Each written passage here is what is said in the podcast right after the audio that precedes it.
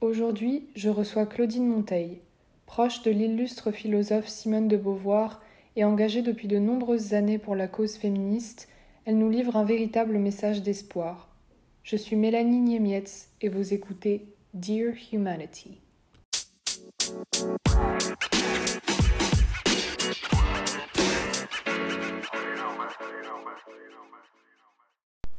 Bonjour et bienvenue à, toutes et à tous dans ce nouvel épisode de Dear Humanity. C'est la première fois que j'enregistre après avoir changé le nom de mon podcast. Aujourd'hui, j'ai pour inviter euh, Claudine Monteil.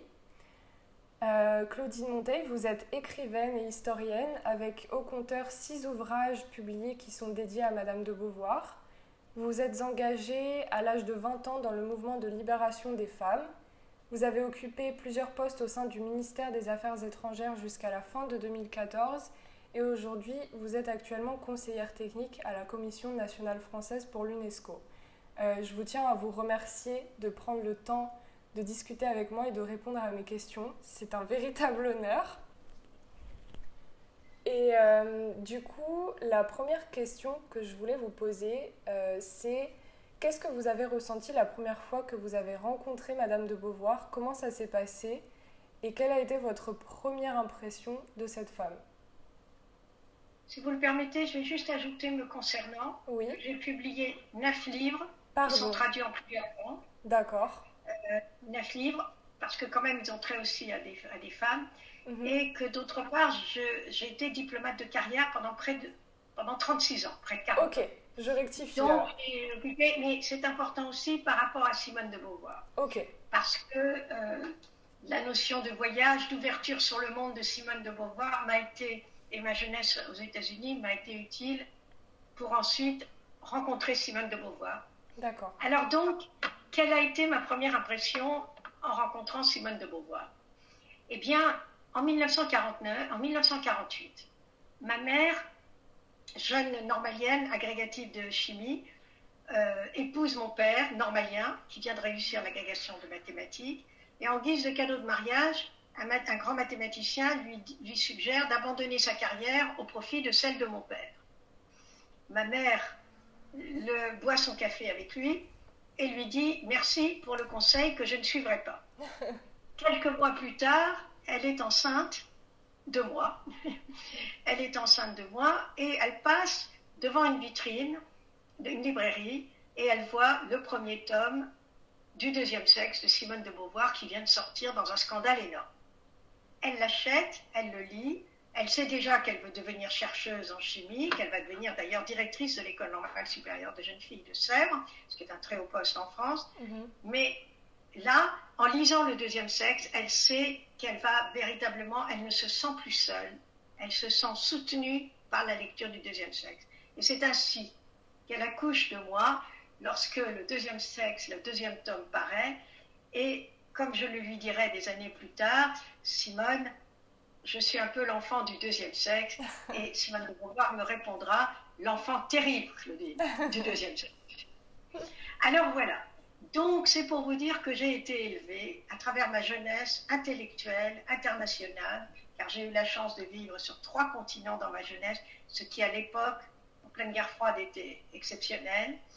Parce, et j'ai rencontré des milieux intellectuels de tout pays. Et donc c'est dans cette ambiance que euh, je suis en mai 68, je suis étudiante en mai, en mai 68, euh, je suis, je suis étudiante. Excusez-moi, je recommence. J'avais oublié d'éteindre mon portable. Je suis désolée. Donc, en mai 68, en mai 68, je suis étudiante dans le mouvement de mai 68. Avec Daniel Cohn-Bendit, je suis à Nanterre.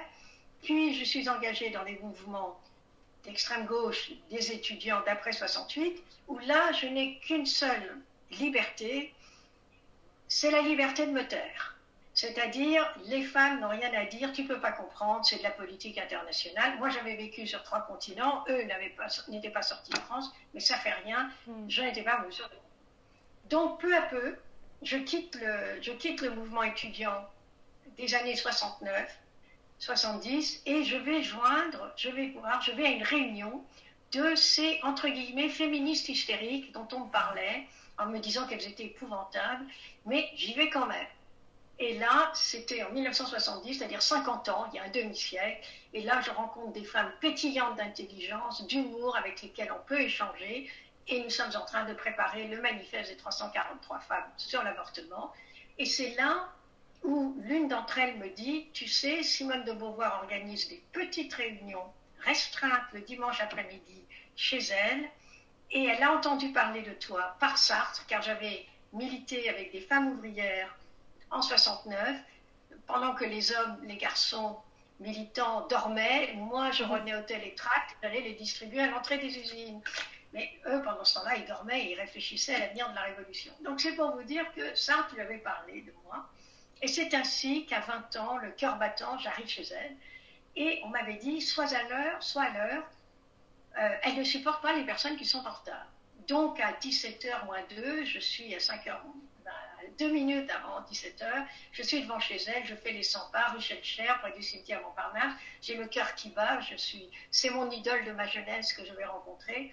Et quand je sonne à 17h précise, elle m'ouvre la porte. D'abord, elle est de la même taille que moi, nous sommes de la même taille, alors je ne suis pas grande. Donc, euh, elle, n'est pas grande. On est, on est habitué à l'imaginer grande parce qu'on la voit à côté de photos avec Sartre, mm-hmm. qui était, était plus petit que moi. Et là, elle me dit, vous êtes en retard. En réalité, je n'étais pas en retard, mais elle avait un affreux petit réveil matin qui avait 7 minutes d'avance, et donc il fallait toujours arriver avec 7 minutes d'avance. Pourquoi je vous raconte cela? Je vous raconte cela, Mélanie, parce que pour une raison très simple. Sartre et Simone de Beauvoir, dans les années 1970, symbolisent aux yeux de la jeunesse du monde entier la lutte contre la torture, pour la justice, contre la colonisation, pour la libération des femmes, pour la libération. Donc, ils sont sollicités de partout. On leur demande tout le temps d'intervenir. Donc, s'ils ne fixaient pas des règles très précises d'horaire, ils n'auraient plus été en mesure d'écrire. Hmm. Donc, ça sera ainsi que pendant des années, je vais me retrouver tous les dimanches à 17h, un peu plus tôt même que 17h, à 17h, chez Simone de Beauvoir. Ça, c'est la première chose. La deuxième, j'entre dans un grand studio. C'est un atelier de peintre avec des grandes baies vitrées qui donnent sur le cimetière Montparnasse, mais on ne voit pas les tombes, on voit les arbres. Mhm. Et il y a une flopée de poupées du monde entier, car Simone de Beauvoir apportait des poupées, euh, on dirait folkloriques, c'est-à-dire des poupées de chaque région du monde qu'elle visitait. Et ces poupées, elles ne sont pas neutres. Ce ne sont que des femmes Mhm. Elles sont debout et elles vous regardent d'un air fixe. Alors, on s'assied, je m'assieds sur le canapé jaune de Simone de Beauvoir. Nous sommes très peu nombreuses et euh, nous sommes une dizaine et je suis la plus jeune. J'ai 20 ans, j'ai l'air d'en avoir 17. J'ai 20 ans et j'ai l'air d'en avoir 17 et les autres ont au moins 10, 20 ans de plus que moi. Et enfin, je me dis que je vais pouvoir écouter l'idole de ma jeunesse. Et pas du tout elle, intervient immédiatement et elle me dit Bon, alors vous, Claudine, bon, alors quelle est votre opinion Qu'est-ce qu'on doit faire pour la question sur l'avortement? Et me voilà obligée de réagir, et je, réagis, je fais des propositions, un peu suffoquées quand même. Et c'est, je vous le dis parce que Hélène de Beauvoir, sa sœur, l'artiste peintre, me dira des années plus tard Heureusement que vous avez réagi ainsi parce que il faut toujours réagir très vite avec elle, et si vous ne réagissez pas, vous ne l'intéressez plus. Mhm. Elle n'a pas le temps. Mais quand même, il faut vous dire que c'est quand même l'inverse du comportement d'un mandarin ou d'une mandarin. C'est-à-dire, elle n'était pas là pour euh, s'écouter parler et nous donner et nous faire la leçon. Mhm. Non, elle était là pour discuter avec nous. Et c'était très amusant par rapport à Sartre, parce qu'autant Sartre avait beaucoup, avait une voix extrêmement mélodieuse qui vous envoûtait, qui vous donnait l'impression que vous étiez la seule personne intelligente du monde, et autant Simone de Beauvoir, elle parlait à toute allure comme une mitrailleuse parce qu'elle pensait très très vite et qu'il fallait réagir aussi vite qu'elle. Donc c'est pour vous dire qu'au bout de deux heures, parce que c'était deux heures tous les dimanches, nous étions épuisés.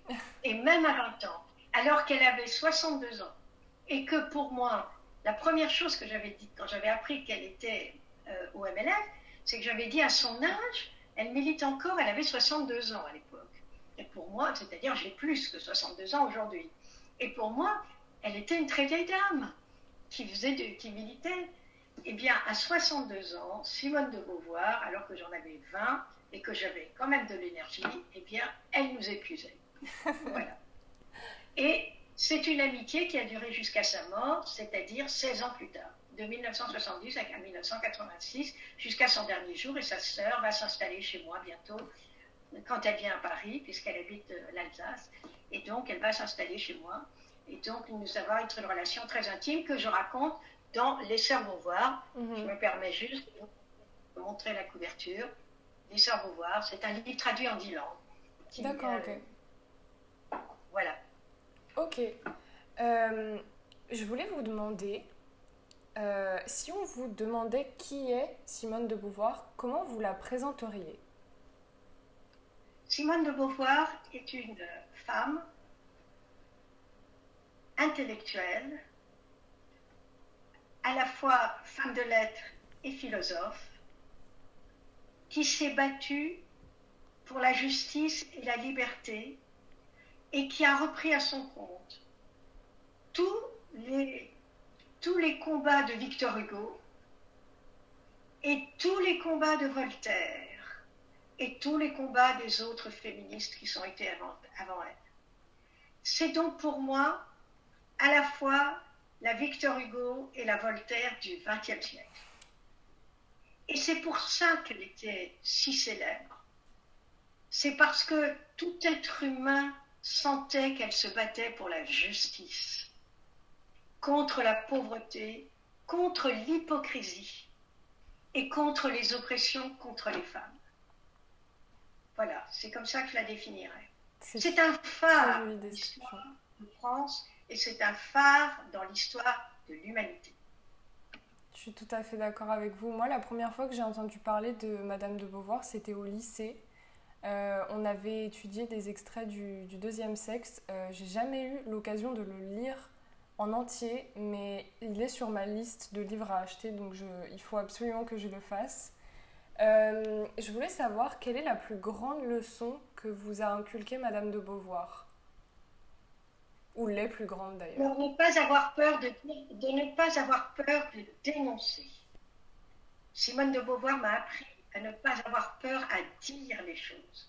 Si le deuxième sexe, si la publication du deuxième sexe en 1949, après-guerre, euh, au moment où il y avait la guerre froide, au moment où il s'agissait pour les femmes de faire des enfants pour reconstruire l'Europe, mhm. c'est-à-dire il ne faut pas parler de contraception, etc. Simone de Beauvoir, dans le, si son livre a fait scandale, c'est parce qu'il dit les choses, il énonce les choses et il dénonce les hypocrisies, les silences.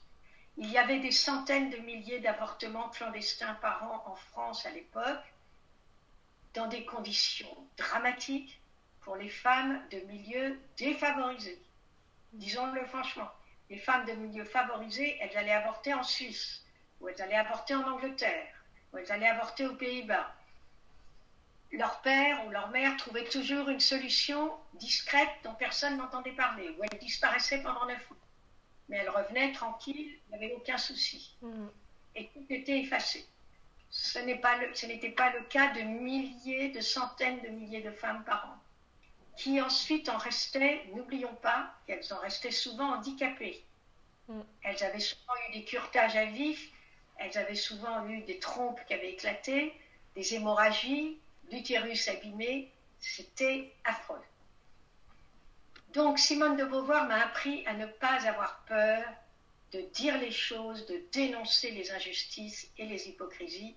Et c'est pour cela que ma génération 70 est tellement touchée au cœur. Parce que c'est le début quand même d'une nouvelle société après la Deuxième Guerre mondiale. Et donc, nous, avons soif de, liberté, nous avons soif de vérité. Nous ne voulons pas l'hypocrisie, nous ne la supportons plus.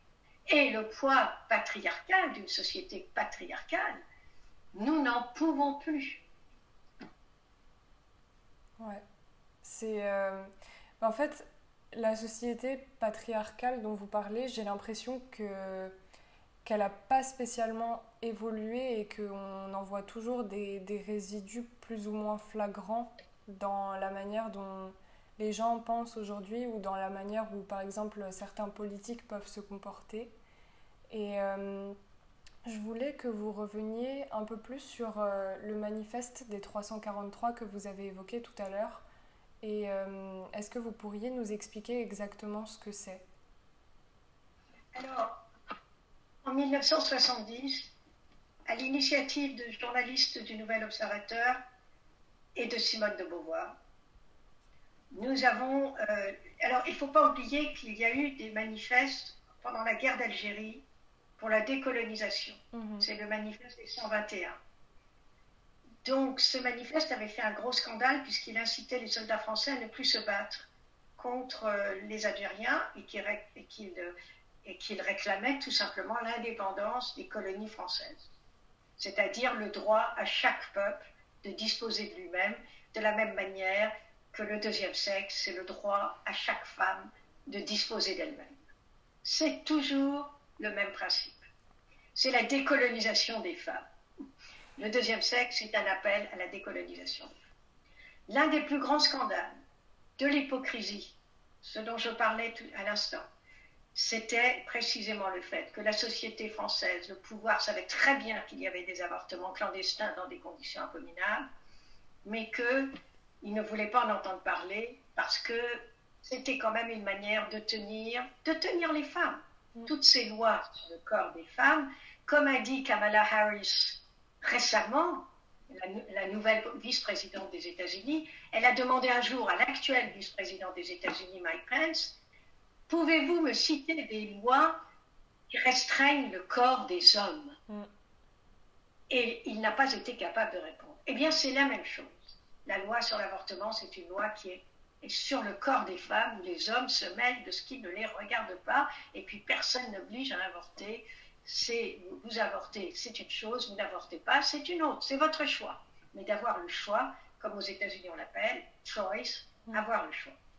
Alors, c'est dans ce contexte que nous, nous arrivons, nous avons 20 ans, et euh, certains non plus, la plupart des femmes qui vont signer le manifeste ont eu des avortements, donc nous avons eu les unes et les autres la peur de tomber enceinte, parce que la contraception n'est pas du tout bien appliquée ne rêvons pas. L'accès à la pilule contraceptive n'est autorisé qu'avec l'accord du chef de famille? Or, nous sommes majeurs. En 1970, en 1971, la majorité est à 21 ans. Donc, c'est effectivement extrêmement dur. Donc, euh, c'est très dur. Et les gynécologues ne veulent pas l'accorder aux femmes. C'est très difficile. Ne croyez pas, nous sommes dans une période très difficile. Donc, nous avons la peur au ventre. Et c'est pour ça que, inspiré du manifeste des 121 sur la guerre d'Algérie, avec l'idée que ça peut marcher, que ça oblige la société française à réfléchir, à regarder en face, à prononcer, comme le mot avortement était le mot le plus tabou de la société française, il faut vous dire que moi, dans mon milieu intellectuel, ouvert, libéral, je ne l'avais entendu que deux fois de toute ma jeunesse. Mmh. Donc, dans d'autres milieux, c'était bien tout. Ce qui fait que nous avons pensé que ce manifeste, en déclarant que nous avons eu des avortements, c'est-à-dire en étant susceptibles d'être arrêtés sur le champ, nous avons décidé de signer ce manifeste. Alors, ça a été quelque chose d'extraordinaire parce que, à la fois, nous avons été des femmes anonymes à le signer, et puis Simone de Beauvoir, Gisèle Halimi, Agnès Varda, la, la cinéaste Agnès Varda, ont lancé des campagnes, ont appelé leurs amis dans tout le monde du cinéma, dans le monde artistique, de l'écriture et de la peinture, pour signer, pour qu'il y ait des personnalités qui signent le manifeste, ce qui lui donnait une visibilité immédiate, euh, automatique. Eh bien, c'est ce qui s'est passé. Nous avons été 343 femmes à le signer. Et je tiens à vous dire, parce que ça va surprendre peut-être, que nous sommes environ dans les 343 femmes 20% à n'avoir jamais eu d'avortement. Mm. Pour ma part, je n'ai jamais eu d'avortement. J'ai réussi à avoir la pilule juste à temps dans ma, dans ma vie privée, dans ma vie intime. Euh, je suis vraiment la première génération de la pilule. mais pour moi, c'était évident de la signer. Évidemment, pour ma famille, c'était une catastrophe parce que ben, je voulais devenir diplomate ou femme de lettres universitaire, professeur d'université en lettres. Et ça veut dire fonctionnaire pour l'un et l'autre cas. Et ma famille était désespérée mm. en se disant jamais plus, je ne pourrais, jamais je ne pourrais être fonctionnaire. Mais ça, c'est une chose. Bon, la, la, réalité a fait que nous avons réussi à faire évoluer la loi et que donc il n'y a plus de problème pour être fonctionnaire. Mais on ne le savait pas en 71 quand on l'a signé. Et d'autre part, beaucoup de femmes ont perdu tout lien avec leur famille. Certaines ont perdu leurs emplois. Alors moi, j'avais 20 ans. J'avais 20, 20, ans. Mais je dois dire toute mon admiration et tout mon respect pour mes consoeurs qui étaient plus âgées que moi, qui étaient dans le monde du travail et qui, malgré cela, ont signé le manifeste. Donc, euh, quand on dit en plaisantant, quand on relève, euh, un certain nombre de personnes trouveront sur les réseaux sociaux qu'on nous appelle le manifeste des 343 salopes, je vous demande, par respect pour nous, parce que nous avons le courage de le signer au risque d'être emprisonnés, de perdre tout, notre emploi, nos familles, je vous remercie de ne jamais nous appeler les 343 salopes, car nous ne sommes pas des salopes, nous sommes des femmes d'honneur. Et c'est cela notre vrai titre, que devrait être notre vrai titre, c'est le manifeste des 343 femmes d'honneur. C'est vrai que j'ai entendu, en fait j'ai vu cette appellation, en faisant mes, recherches sur ce manifeste et euh, j'ai été tout à fait choquée parce que j'avais entendu parler du manifeste des 343 mais jamais avec le mot salope à la fin. Et en fait quand j'ai vu ça sur internet, je me suis dit c'est quand même incroyable et honnêtement je ne pense pas que ce soit des femmes qui aient dit ça. Mais non, nous n'avons pas dit cela. Ce sont des journaux. Alors, je ne sais jamais plus, parce que je vous avoue que ça m'a tellement énervé que ça nous a énervé un certain nombre d'entre nous.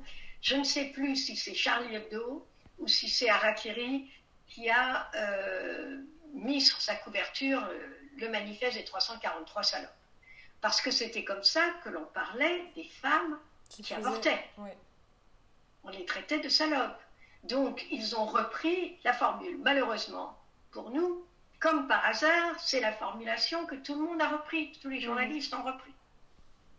Et, mais je tiens à dire que non, et je refuse, quand on, quand on m'interviewe et qu'on dit ce mot, immédiatement je resitue, non, nous sommes des femmes d'honneur. Et j'espère que nous resterons dans l'histoire de France et dans l'histoire des femmes comme des femmes d'honneur. Bien sûr.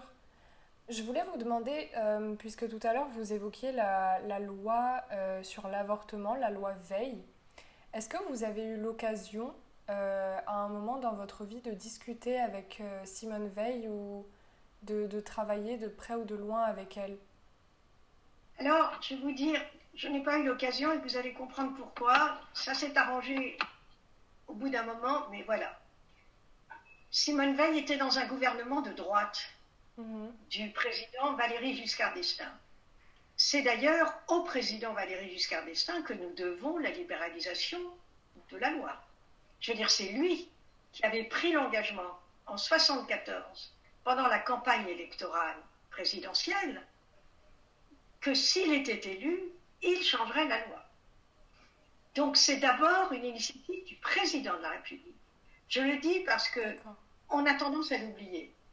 Mais ce qui s'est passé, c'est que pendant quatre ans, nous avons milité pour, nous avons fait pas mal d'actions que je n'ai pas le temps de raconter maintenant, mettons le procès de Bobigny avec le maître Gisèle Halimi. Nous avons donc fait un certain nombre d'actions qui ont fait que le pouvoir politique a compris qu'il serait obligé de changer la loi. Donc, nous sommes dans un gouvernement de droite. Valéry Giscard d'Estaing est élu et il donne l'instruction à son Premier ministre, qui est Jacques Chirac, et qui est contre l'avortement, contre la libéralisation de l'avortement, néanmoins, de mettre la ministre de la Santé, Simone Veil, pour défendre une nouvelle loi, ce que Simone Veil va faire avec beaucoup de courage et beaucoup de dignité. Mais en l'occurrence, quand nous avons voulu rencontrer Simone Veil après, elle n'a pas euh, souhaité répondre à nos demandes.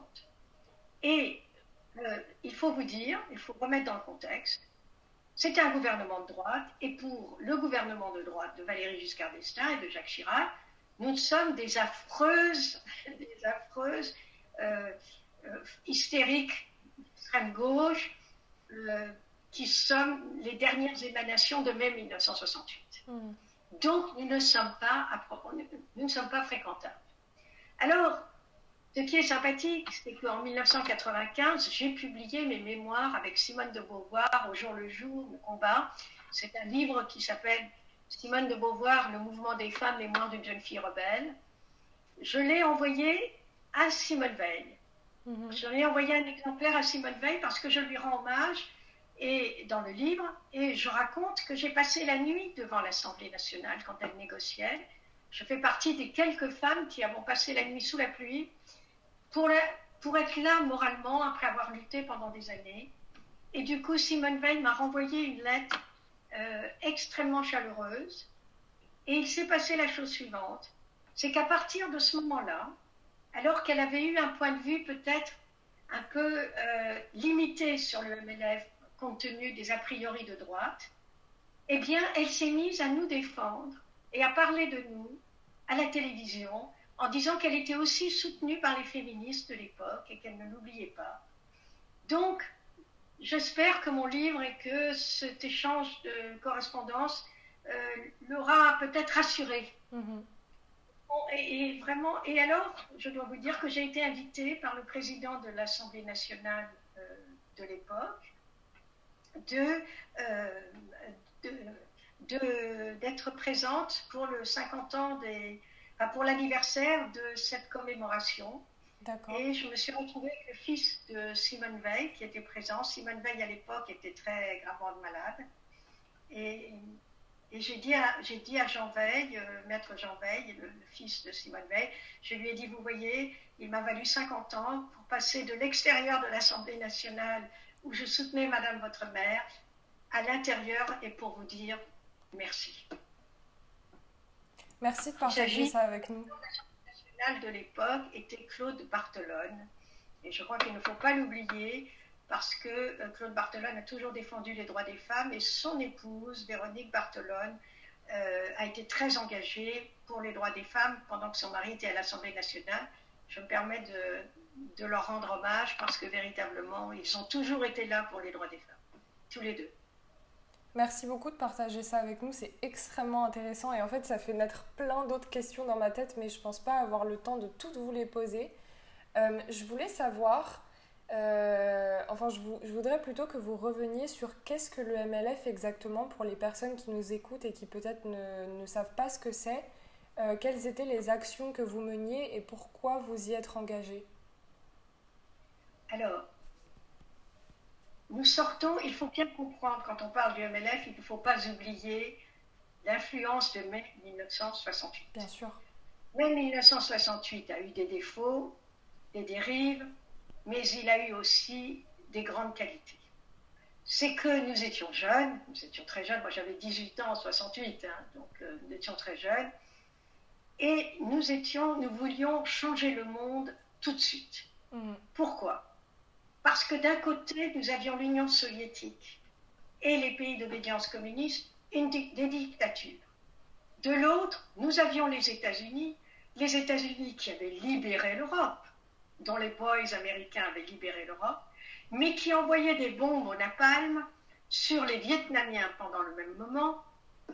Vietnamiens qui, ne l'oublions pas, n'avaient jamais envahi les États-Unis. Mhm. Or, la guerre du Vietnam, c'est la première guerre que l'on découvre à la télévision dans le monde occidental. Donc nous voyons des enfants brûlés vifs, des femmes brûlées vives, vietnamiennes qui n'ont rien demandé, et qui sont brûlés vifs par des bombes des Américains qui ont libéré la France. Donc nous sommes un peu perdus, disons-le franchement. Nous sommes perdus. Nous voulons changer le monde pour plus de dictature, une liberté et un respect des êtres humains. C'est ainsi qu'en 68, l'un des slogans, et qui va être le slogan du mouvement de libération des femmes, c'est changer le monde tout de suite. Pourquoi? Parce que nous avons vu, que ce soit en URSS, que ce soit en Russie, que ce soit dans d'autres pays, que ce soit en Algérie, avec la guerre d'Algérie, tous ces pays ont utilisé les femmes pour libérer leur pays, pour faire la révolution. Et la seconde où la révolution est finie, eh bien les femmes sont priées de rentrer à la maison. Donc, nous ne faisons plus confiance, en 1970, nous ne faisons plus confiance à aucun parti politique de droite comme de gauche. les beaux discours sur l'égalité des femmes, ça suffit. Et d'ailleurs, à l'époque, que ce soit de droite comme de gauche, ce sont les hommes qui dirigent et qui parlent. Et nous, les femmes, sommes simplement censées les écouter. Donc, c'est plus jamais ça. C'est cela le MNF. Et c'est plus jamais ça d'une jeune génération qui a lu Le deuxième sexe de Simone de Beauvoir. Je dis toujours que nous sommes les filles spirituelles de Simone de Beauvoir, parce que nous avons baigné dans le deuxième sexe, qui est paru 20 ans auparavant. Nous sommes vraiment ses enfants, ses filles. Et donc, c'est terminé, et nous décidons au mouvement de libération des femmes que pas un seul homme ne sera autorisé à parler. Pas un seul homme ne sera autorisé à être présent. Alors ça peut vous sembler très sectaire aujourd'hui, mais je voudrais simplement vous rappeler le contexte des années 70. En 70, dès qu'un homme est présent dans une réunion, c'est lui qui prend la parole, c'est lui qu'on doit écouter, et naturellement, si une femme parle, il ricane. Mm. C'est pas important, c'est une femme qui parle, ce n'est pas important. Donc nous savions que cela nous paralyserait. C'est pour ça que nous avons fait le MLF sans hommes. D'accord. Bon, les hommes sont venus avec nous. Nous avions des hommes, des frères, des cousins, des copains, des amis qui sont venus, des compagnons qui sont venus avec les enfants. Nous avons fait des tas de manifestations où des, hommes étaient présents aussi. Mais les réunions, c'était entre femmes. Et je le dis aujourd'hui, c'est la meilleure idée que nous ayons eue. C'est l'une des meilleures idées. Sans cela, nous n'aurions pas pu faire avancer la condition des femmes en France aussi rapidement. Donc le MNF, c'est le mouvement de libération des femmes. De même, nous venions de groupes étudiants de mai 68, où, comme dans les partis politiques, il y avait une hiérarchie, une hiérarchisation. Un homme, deux hommes, trois hommes, quatre hommes, petits chefs, etc., qui savaient plus que nous, bien évidemment, qui étaient beaucoup plus intelligents que nous, surtout quand ils dormaient pendant que nous préparions les tracts et que nous allions aux usines, dans les usines pour, les, pour rencontrer les femmes ouvrières. Donc oui, c'était véritablement la meilleure décision. Le mouvement, le mouvement de libération des femmes, nous avons décidé, et une fois de plus, l'expérience a été une excellente initiative, qu'un mouvement n'était pas un parti, que donc il n'y avait aucune hiérarchie, que toute femme avait le droit de s'exprimer. Alors ça donne lieu à des réunions extrêmement vivantes, à des engueulades, mais aussi à des fous rires, à une vitalité. La vraie réussite, de mai 68, c'est le mouvement de libération des femmes. Parce que nous nous sommes libérés en libérant les autres femmes. Très bien. Euh, merci beaucoup pour toutes ces informations. Je voulais juste, euh, avant d'enchaîner sur, euh, sur le reste de mes questions, savoir si vous avez un souvenir hum, particulièrement marquant en la compagnie de, de Madame de Beauvoir. J'ai beaucoup de souvenirs marquants en compagnie de Simone de Beauvoir. Je vais vous en raconter deux. Ces deux petits mouvements, c'est la même histoire. Il y a eu des écrivaines portugaises qui ont été arrêtées et il a été convenu, ne l'oublions pas, à l'époque, il n'y a pas les réseaux sociaux. Mm. Le téléphone coûte très cher. Donc, euh, c'est difficile il est quand même monté un comité de coordination, une coordination dans le monde entier pour exécuter euh, une, manifestation le même jour dans le monde entier pour soutenir ces femmes écrivaines portugaises. Et là, il se passe la chose suivante. Je prends rendez-vous, nous, voulions être sûrs de ne pas être arrêtés ou tabassés parce que nous étions souvent euh, brutalisés par la police, mm. dans des conditions parfois épouvantables. Et donc, nous décidons, je prends un rendez-vous à la préfecture de police pour Simone de Beauvoir et moi, pour demander une autorisation officielle de la police pour mener une manifestation. Mhm. C'était pour protéger, pour nous protéger, et pour protéger les femmes qui allaient présentes. Et donc, euh, je cherche, Simone de Beauvoir à l'époque est une des femmes les plus célèbres au monde.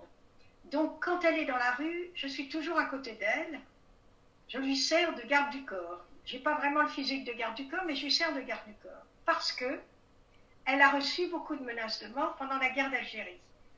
Et donc, elle est une femme susceptible d'être assassinée, mmh. d'être agressée dans la rue. Donc nous devons y aller en voiture. On ne trouve pas de taxi ce jour-là. Ce matin-là, pas de taxi. Donc je, elle me dit, eh bien prenons le métro. Ce qu'elle ne prenait pas par peur d'être agressée. Mhm. C'est tout. Elle, elle, était tout à fait pour le métro, mais elle était dans cette situation. Je lui dis, mais Simone, c'est pas très raisonnable, euh, prendre le métro. Euh. Oh, elle me dit, ça fait rien.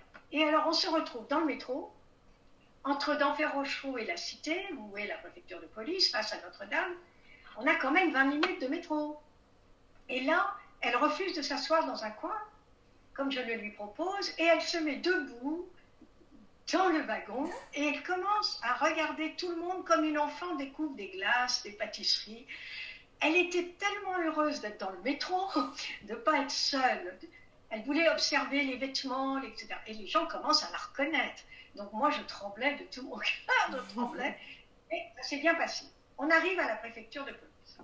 Et là, nous sommes accueillis par le directeur de cabinet du préfet de police de Paris, avec deux policiers, mais alors, vous savez, des barbouzes, avec des, des imperméables gris, l'air mauvais, avec des flashs, ils nous aveuglent. Et là, Simone de Beauvoir, que je suis habituée à voir très percutante. C'est comme si euh, la libération des femmes, etc. Et là, je vois une Simone de Beauvoir brusquement très diplomate, très diplomate, disant ben voilà, nous voulons organiser une petite manifestation, ce sera rien de, rien, de méchant, etc. Et je la regardais, mais vraiment, vous savez, j'avais 20 ans, 21 ans. Je me disais, Simone de Beauvoir parlant comme ça, mais, mais en fait, elle avait raison, c'était pour obtenir l'autorisation. Mm. Et le préfet de police, enfin le directeur de cabinet du préfet de police, l'a appelée mademoiselle pendant tout l'entretien. Signe de mépris à l'époque, quand on traitait quelqu'un, on appelait quelqu'un de mademoiselle, c'était vraiment très méprisant. Alors mademoiselle, vous voulez comme ça manifester devant Notre-Dame, etc. Et Simone de Beauvoir, qui s'était si habituée à réagir au mm. quart de tour, a fait comme si elle n'avait rien entendu et a continué et elle a obtenu l'accord pour la manifestation. Ce qui a été extraordinaire, car nous sommes venus avec des flambeaux, nous l'avons fait à 18h30, de nuit, il faisait nuit, mm. au flambeau devant Notre-Dame, et, et en fait, nous avons eu les médias du monde entier. Et c'était tout à fait extraordinaire. Et il avait voulu nous faire peur, le directeur de cabinet, car il avait, un bureau de 100 mètres carrés. 100 mètres carrés. Oui, vous avez bien entendu, pas 50, 100 mètres carrés. Tout l'immeuble qui est juste en face de Notre-Dame, de l'autre côté de la rue Saint-Jacques. Et il avait des baies vitrées et il nous dit, pour nous menacer, je suivrai votre manifestation moi-même. Depuis les fenêtres, vous avez intérêt à ne rien abîmer et à ne pas commettre d'impair.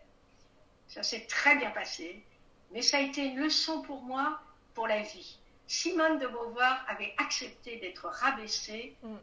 pour les autres femmes. Et d'ailleurs, j'ose imaginer que du coup, cette manifestation n'était pas toute petite. Non, elle n'était pas petite, mais alors elle était drôle parce que, parce que la police avait exigé que nous ne sortions pas des trottoirs si vous voulez que nous ne bloquions pas la ville. Mais c'était 18h30. Il faut vous dire qu'il y avait des grands embouteillages dans Paris. Mais en réalité, les embouteillages ont eu lieu. Alors d'abord, dire à mes copines du MLF, non, ne descends pas du trottoir, remonte sur le trottoir. N'oubliez pas, nous sommes un mouvement. Personne n'a autorité pour dire ça. Mm. Donc, les copines, alors je dis ça à une deux copines, elles me disent, mais arrête de nous dire ça. ah oui, j'avais soyons euh, embarqués et qu'il n'y ait plus de manifestations pour ces femmes. Mhm. Mais ce qui était drôle, c'est que ça n'a pas empêché que toutes les voitures s'arrêtaient pour voir ces femmes avec des flambeaux et des manifestes. Donc en réalité, ça a été un très grand succès, ça a été un succès mondial, et le gouvernement fasciste portugais a libéré les écrivains. Donc le but ça a été atteint. Le but a été parfaitement atteint et Simone de Beauvoir a accepté d'être humiliée en ma présence, comme si de rien n'était. L'objectif, c'était libérer ces femmes. Je voulais savoir euh, si, selon vous, le fait d'avoir évolué dans un univers majoritairement masculin euh, par rapport au ministère, j'entends, euh, est-ce que ça a renforcé vos convictions féministes et quels sont les potentiels apprentissages que vous en avez tirés Est-ce que vous avez rencontré euh, certaines difficultés? Comment ça s'est passé? Alors j'ai donc passé 36 ans au Quai d'Orsay. Mhm. Et le Quai d'Orsay d'aujourd'hui n'est pas le Quai d'Orsay d'il y a 36 ans, de 36 ans auparavant. C'est-à-dire que quand je suis entrée au ministère des Affaires étrangères en 79, je sortais du mouvement féministe. Bon, j'avais été pigiste au journal Le Monde. Pendant deux ans, j'avais fait des articles, y compris sur les femmes, au journal Le Monde, puis j'étais entrée chargée de mission dans un ministère. Donc j'avais déjà une expérience professionnelle. Et quand j'arrive au Quai d'Orsay, c'était l'un des bastions les plus réactionnaires et conservateurs de France, où le directeur général de l'époque, dont je ne dirai pas le nom ni le titre exact, ne voulait pas que je sois présente dans les réunions des dossiers dont j'avais la compétence, parce que quand une femme est en réunion, ça crée des problèmes ce directeur refusait de me serrer la main. On ne serre pas la main d'une femme. Une femme, disait-il, c'est une secrétaire. Pour moi, quand je prononce le mot secrétaire, c'est une femme. Super. C'est ça que j'ai vécu pendant des années. J'ai vécu ça au début alors que j'avais un poste stratégique pendant la guerre froide, mais à côté de cela, il y avait des hommes de grande qualité et de grande valeur qui m'ont soutenu. Donc je tiens à dire que ça n'était pas tout noir. Oui, bien sûr. Hein? Non, mais je tiens à dire que ce n'était pas tout noir.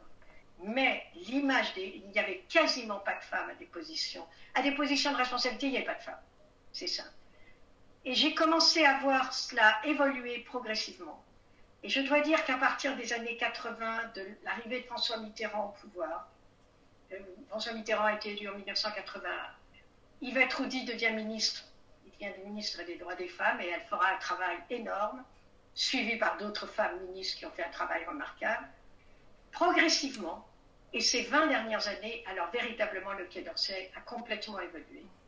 Et j'ai eu la joie de voir des femmes nommées ambassadrices, alors qu'avant, on ne prenait même pas, même pas les CV des femmes agrégées pour être attachées culturelles. Ah, on leur disait, une femme attachée culturelle en 1979. Ah oui, effectivement. Ah non, mais c'était, on n'imagine pas la discrimination que c'était à l'époque.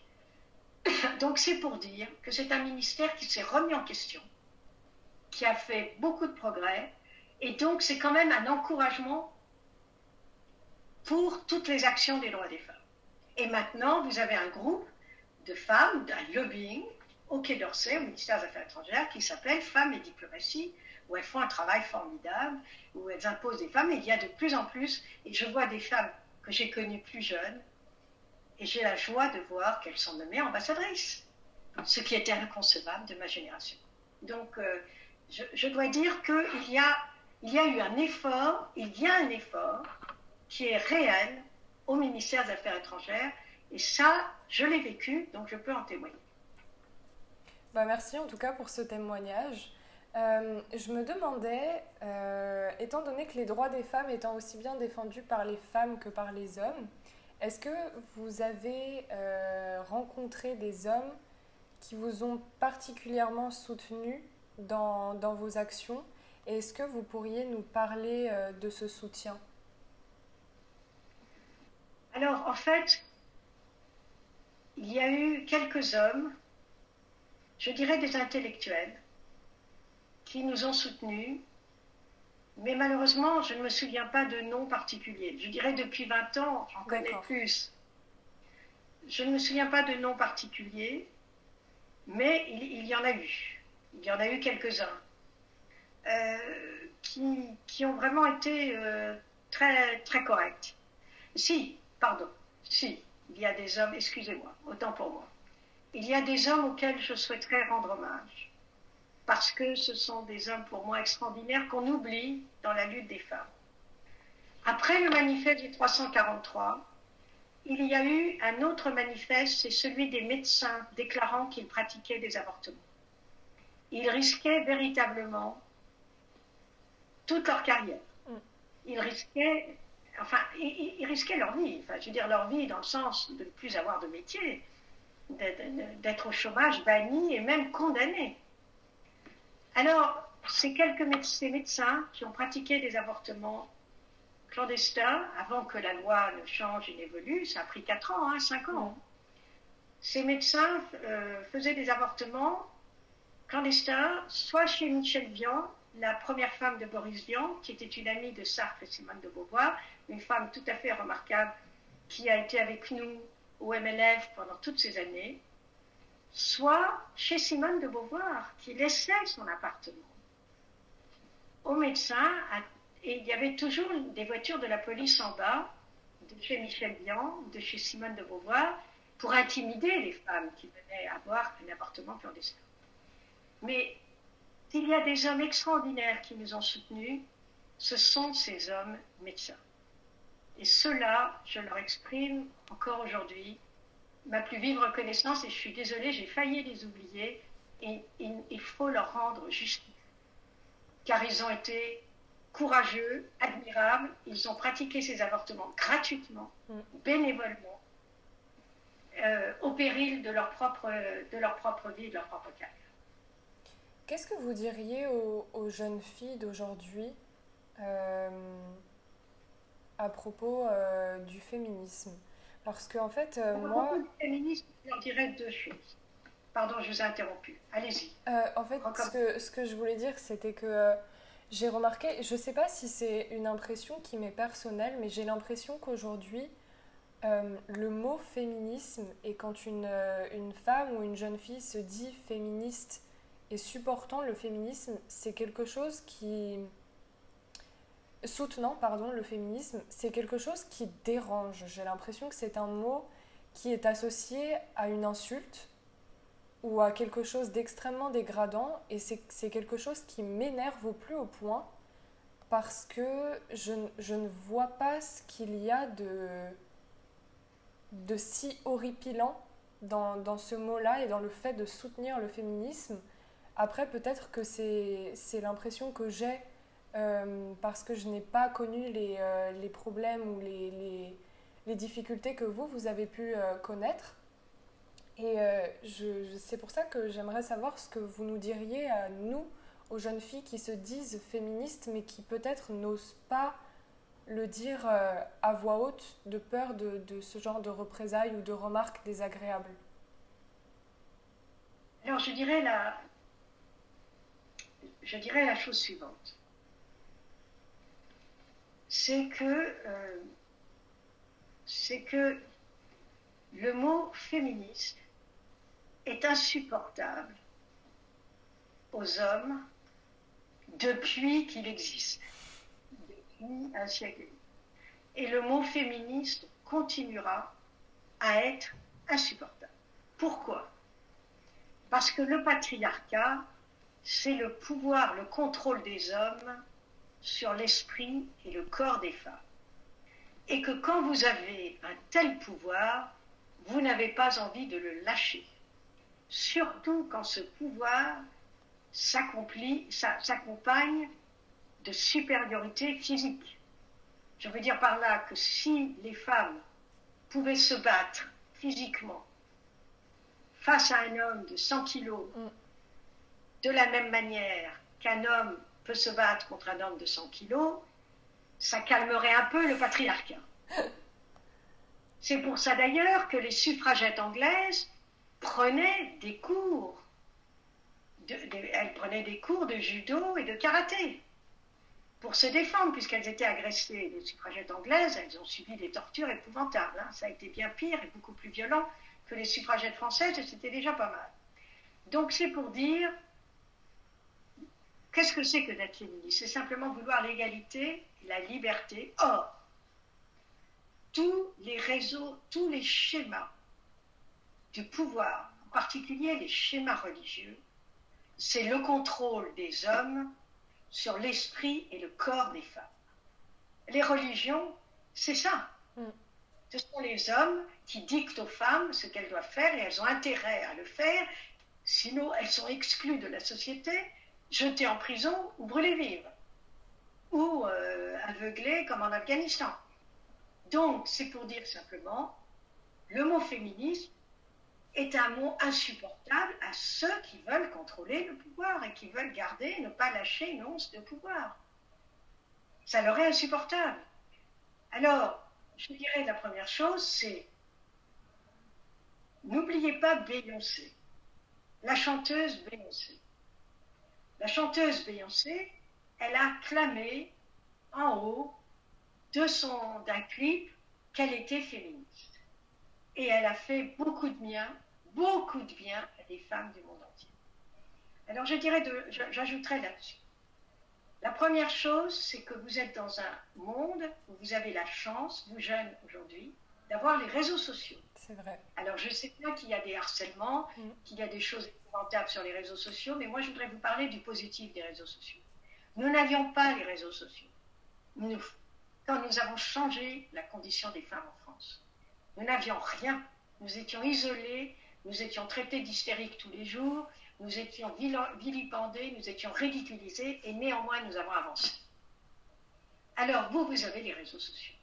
Donc, soyez toujours membres de réseaux sociaux, de féministes, de femmes qui pourront vous soutenir moralement. Il faut que vous ayez un groupe, que vous ne vous sentiez pas seul. Vous avez la chance de pouvoir ne pas vous sentir seul. Je voudrais d'ailleurs à ce propos, si vous le permettez, Mélanie, mentionner l'association dont je suis la marraine jusqu'à la fin de l'année, qui est une association qui monte des programmes historiques, des programmes, etc., qui s'appelle Féministes en anglais, avec un S, in the city, les féministes dans la ville. Allez voir leur site. Elles montent des, réunions absolument formidables.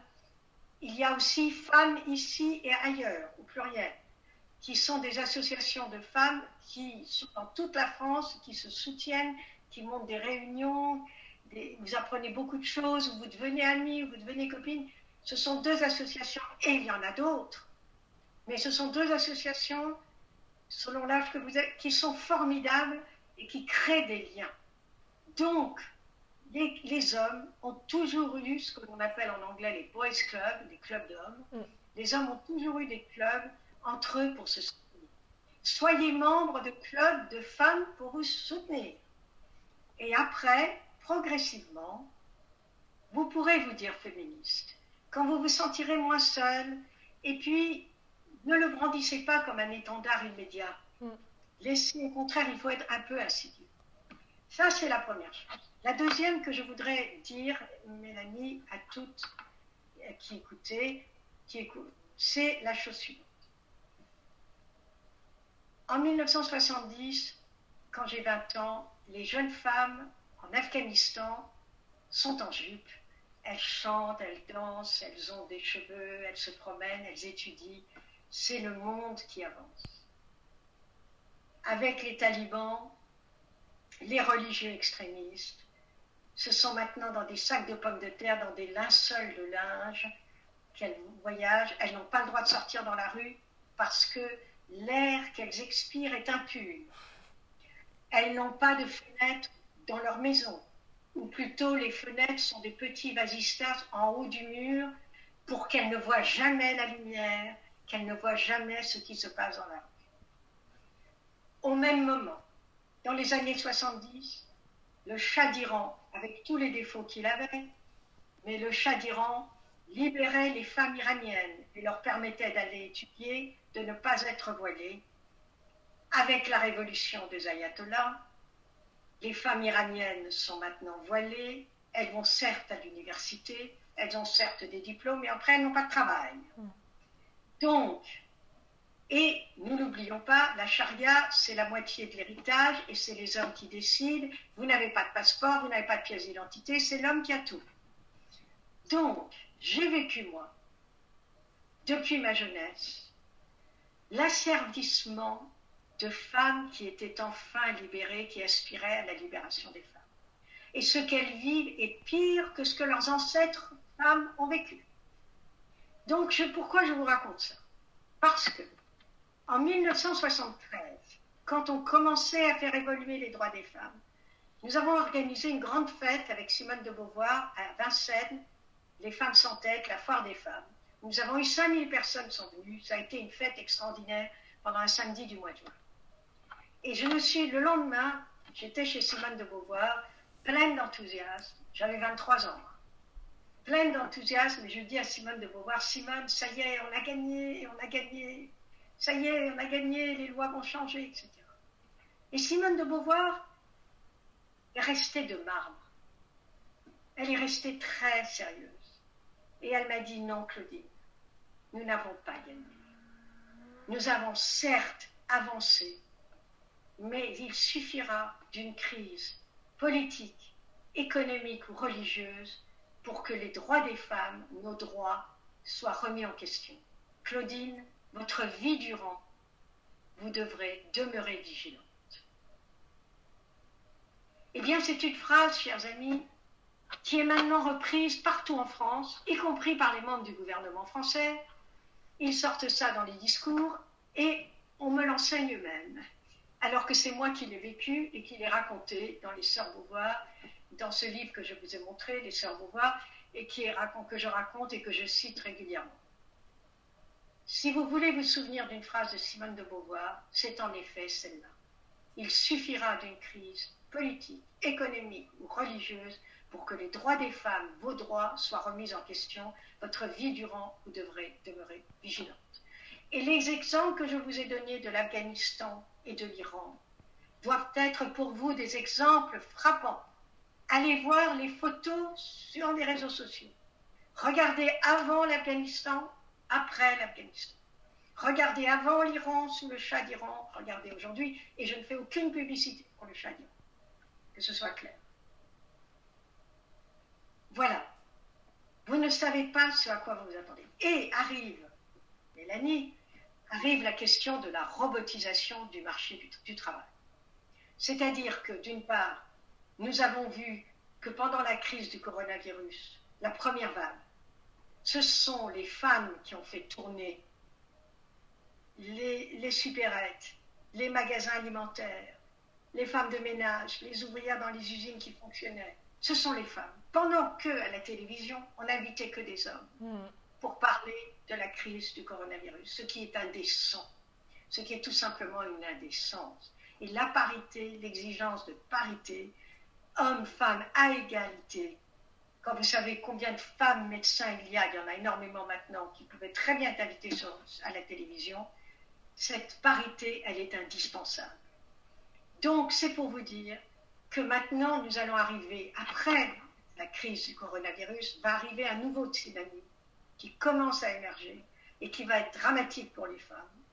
C'est celui de la robotisation et de l'intelligence artificielle qui prend des postes partout, qui est entièrement construite par des hommes, avec le fait, pour vous donner un exemple, que quand un homme pose un CV avec des diplômes, expérience équivalente à celui d'une femme, un homme a une chance de recevoir 50 offres, non pas forcément d'emploi, mais offres d'entretien hmm. pour évaluer un emploi, et que pour 50 offres d'entretien d'emploi, une femme à diplôme égal, compétence égale, expérience égale, n'en recevra qu'un une seule offre d'entretien.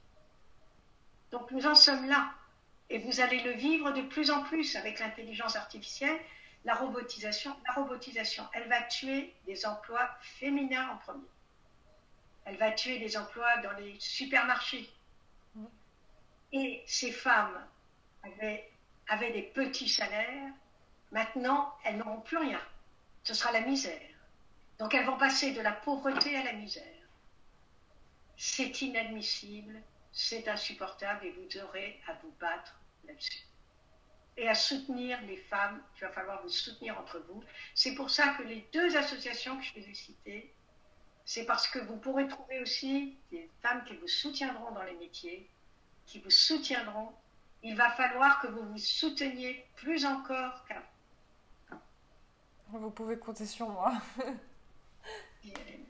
je avant de vous poser ma question signature, la dernière, signature, la dernière question pardon, de, l'épisode, euh, est-ce que vous souhaitez rajouter quelque chose en particulier auquel je, je n'ai pas forcément pensé dans mes questions? Si je peux me permettre, j'aimerais quand même que vous lisiez sur Simone de Beauvoir. Bien sûr. Et j'ai publié six livres différents sur Simone de Beauvoir et sur Sartre pour précisément transmettre. Transmettre aux nouvelles générations, aux anciennes générations aussi, mais aux nouvelles générations.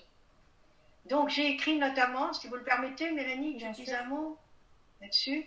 J'ai écrit aussi, j'ai publié ce livre il y a déjà quelques années, Simone de Beauvoir et les femmes aujourd'hui, publié chez Odile Jacob, dans lesquels je montre des exemples de femmes d'inspiration ce sont des lettres que j'écris à Simone de Beauvoir. Je lui raconte le monde d'aujourd'hui et des jeunes femmes. Il y a des exemples de femmes dans tous les métiers, comment elles s'en sont sorties, comment elles se sont construites. C'est un livre constructif. Je voulais aussi vous montrer parce que c'est un livre, c'est une biographie croisée que j'ai écrite sur Sartre et Simone de Beauvoir. C'est publié aux éditions 1 Calman Lévy, en fait. Mm de la liberté, pourquoi? Parce que j'ai voulu montrer qu'elles avaient été, vous savez, c'est un couple de philosophes qui ont défendu tous les droits humains. Et c'est pour montrer qu'elle a eu un rôle très important parce que dans ma jeunesse, on ne parlait pratiquement que de Sartre, bien sûr. Ben oui, c'était l'homme, le ah philosophe, comme si de Beauvoir ne pensait pas. Donc, c'est pour vous dire que c'est un livre aussi traduit en dix langues. Qui, euh, parce que c'est un livre. Ce que j'ai essayé d'écrire, ce sont des livres euh, qui ne sont pas des livres intellectuels, des intellectuels. C'est-à-dire j'ai essayé d'écrire des livres qui puissent être lus par tous et par toutes, pour que ce soit vivant et qu'on puisse se sentir proche d'eux, c'est-à-dire humains. C'était des êtres humains. Mm. Bon, j'en ai écrit d'autres, mais c'est simplement pour vous parler de cela, pour vous dire que c'est vraiment ce que je veux faire, c'est, j'espère que ces trois livres, Les Amants de la Liberté, Les Sœurs Beauvoir, Simone de Beauvoir, Les femmes aujourd'hui, resteront pour inspirer d'autres, d'autres femmes. Je ferai euh, tout mon possible pour me les procurer le plus rapidement possible. Euh, parce que, euh, comme je vous l'ai sans doute déjà dit, je suis une grande férue de livres. J'adore lire. j'ai toujours un livre entre les mains. Et, non, mais je vais m'en occuper, Mélanie. Ah je vais m'en occuper. c'est gentil, merci beaucoup. Et, et c'est vrai qu'en ce moment, j'essaye de, de, lire des livres instructif et de, personnes euh, inspirantes plutôt que des, romans de fiction ou quelque chose comme ça. J'essaye vraiment de... il y a un livre que je vous recommande en ce moment, si je peux me permettre, Mélanie. Euh, c'est sur l'avocate Gisèle Halimi. Oui. Maître Gisèle Halimi, qui a milité euh, contre la torture pour les droits des femmes, qui a préparé avec nous le manifeste, qui, qui a fait changer les lois sur le viol, qui a imposé la loi sur la parité en France, qui est vraiment une grande, grande figure du féminisme, et Gisèle Halimi, qui vient de décéder à 92 ans euh, il y a quelques mois, a publié avant sa mort, juste avant sa mort, des entretiens avec la journaliste Annick Cogent, C-O-J-E-A-N. Annick Cogent, c'est une très grande journaliste, grande reporter française du Monde, qui a reçu le prix Albert Londres et qui fait des très beaux livres. Et, le livre s'appelle Une farouche liberté de Gisèle Halimi. H-A-L-I-M-I. Et vraiment, si vous voulez, c'est un petit livre très vivant. Et c'est le livre dont je parlerai euh, jeudi soir, le 19 novembre, à 20h30 chez Feminist in the City, parce que je vais rendre hommage à Gisèle Halimi, à son parcours et à ses combats. Mais si vous voulez lire le livre d'une des femmes, des plus grandes femmes du XXe siècle, pour la France, c'est ce petit livre, Une farouche liberté, très vivant, où Gisèle Halimi raconte son parcours, ses combats. C'est magnifique. Vous en sortirez, mais vous serez dans une forme, avec une pêche absolument formidable. Bon, moi, je le, rajoute, euh, je le rajoute à ma liste de livres. Très bien. Euh, alors, ma dernière question, et euh, je vais du coup laisser libre recours à votre imagination. Si vous pouviez euh, vous adresser à l'humanité tout entière, ou plus particulièrement aux femmes pour rester dans le thème, euh, que leur diriez-vous? Que diriez-vous à cette humanité? Je dirais d'abord que je dirais d'abord que vous, jeunes femmes, vous êtes euh, notre espoir, notre fierté et notre bonheur. Parce que quand je vois le nombre d'initiatives de jeunes femmes qui explose partout, cela, c'est la plus belle des récompenses de notre combat. ça, c'est la première chose que je dirais. Je dirais la deuxième, c'est vous êtes plus forte que vous ne l'imaginez. Vous êtes plus forte parce que quand vous voulez la justice, vous êtes dans la vérité. Tout être humain a le droit à la justice, à la dignité et au respect, dans la mesure où vous respectez les autres, bien évidemment. Troisième chose, ne laissez pas gratigner et gratigner vos libertés.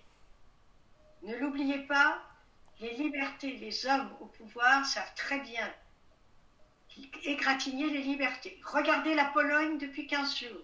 Avec le nouveau gouvernement conservateur polonais, ils sont en train d'éradiquer les droits des femmes. Mais les femmes sont descendues dans la rue. J'ai vu. Par millions. C'est extraordinaire. Et ça, quatrième point, ne négligez pas les réseaux sociaux. Pas seulement pour raconter euh, vos anecdotes, votre week-end, le copain, la copine, etc. C'est très sympathique. Mais vous avez une force de frappe féministe extraordinaire, y compris pour trouver du travail. Les deux associations que je vous ai dit, vous vous inscrivez à celle-là et vous trouverez du travail. Elles vous inspireront, elles vous aideront, vous pourrez les communiquer, vous pourrez. Donc, suivez-les, trouvez d'autres associations autour de chez vous et soyez solidaires les unes des autres. Enfin, je voudrais vous dire, parce que je n'ai plus 20 ans, je voudrais vous dire, raconter, si vous le permettez, Mélanie, ce qui m'est arrivé la première fois que je suis arrivée aux Nations Unies, au siège de la France, où j'ai parlé pour les droits des femmes. Mhm.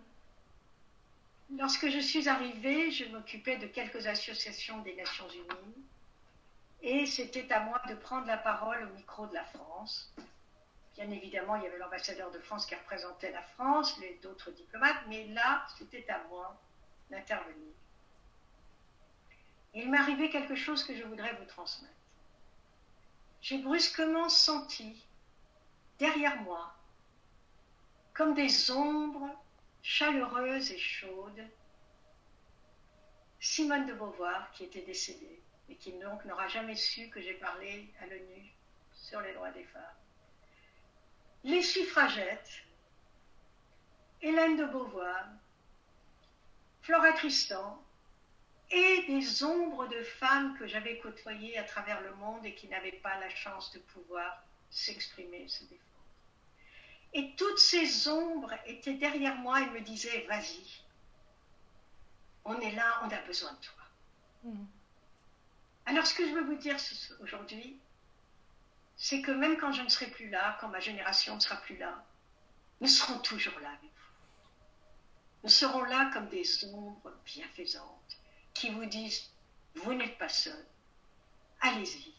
Et je voudrais que vous vous disiez que avec les féministes des autres générations, elles seront là, par leur esprit, et vous ne serez plus jamais seul. Merci beaucoup, Madame Monteil. Euh, vos mots me font monter les larmes aux yeux. je, tiens réellement à vous remercier de, de m'avoir donné l'opportunité de, partager ces quelques minutes de discussion avec vous.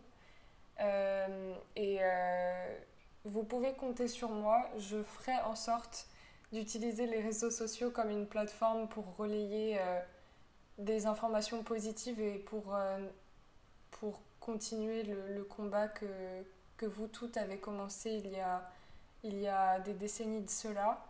Euh, et je ferai moi aussi en sorte d'inspirer euh, mes amis, euh, garçons ou filles d'ailleurs, et de, de, faire en sorte de, de ne jamais perdre cet héritage. Donc, merci. si je peux me permettre, est-ce que je peux dire un mot sur les, sur les Bien sûr, allez-y. Je voudrais vous dire que j'ai la joie d'avoir un filleul euh, laïque et républicain qui a 50 ans aujourd'hui, bon, enfin il en a 20 ans moins que moi, euh, est très féministe et qui élève ses filles et son fils de manière féministe, mais sans même que j'ai eu besoin de le lui dire.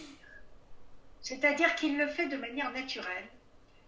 Et un jour, il y a 20 ans de cela, quand il m'a rappelé qu'il était né en 1970, je lui ai dit, mais tu es né l'année de la fondation du MLF.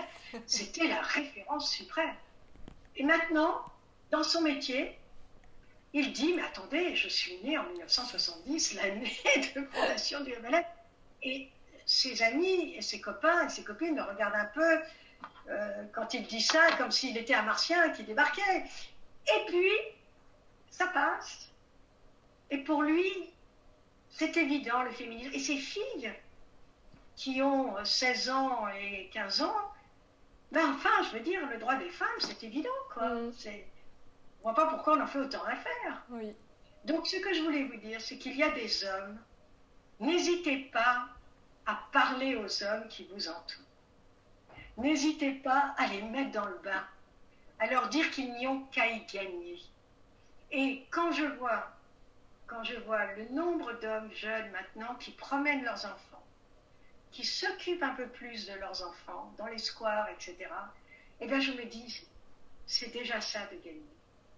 Donc, restez entre vous solidaires pour avancer, pour vous soutenir, mais n'oubliez pas d'inclure les quelques hommes que vous avez autour de vous, que vous sentez qui pourraient être sensibles à ces questions.